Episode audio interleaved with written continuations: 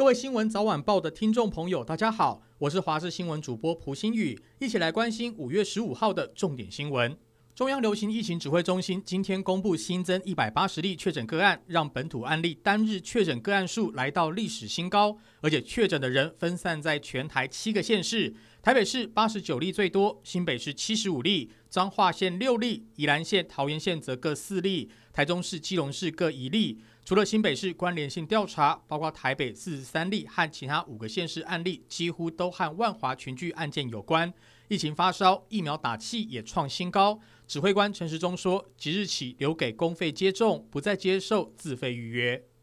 喊了好几天，该封城就封城的新北市长侯友宜，面对双北市升级为第三级警戒之后，他强烈建议中央应该把北北基桃移一起升为三级，还说如果无法快速把疫情堵住，一天再有一百多例确诊，接下来就是区域封锁。不过卫福部长陈时中表示，台湾没有所谓的封城，最严重只会进入第四级人流管制。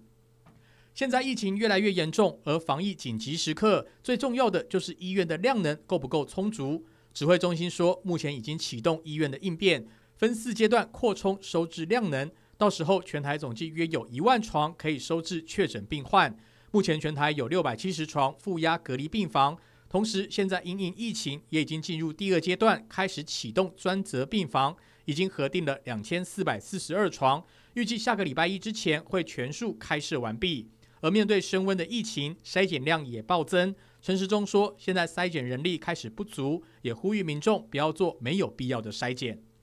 今天确诊人数创新高，立法院各党团下午就达成共识，星期一停开委员会，强化防疫措施；星期二的修宪委员会召集委员选举，用推举的方式来进行。而另外，司法院也召开临时会议，确定辖区在双北的司法院和各级法院，从今天开始到月底的二十八号，通通都暂缓开庭。如果案件必须要例外开庭的话，也要尽量用远距视讯和延伸法庭的方式。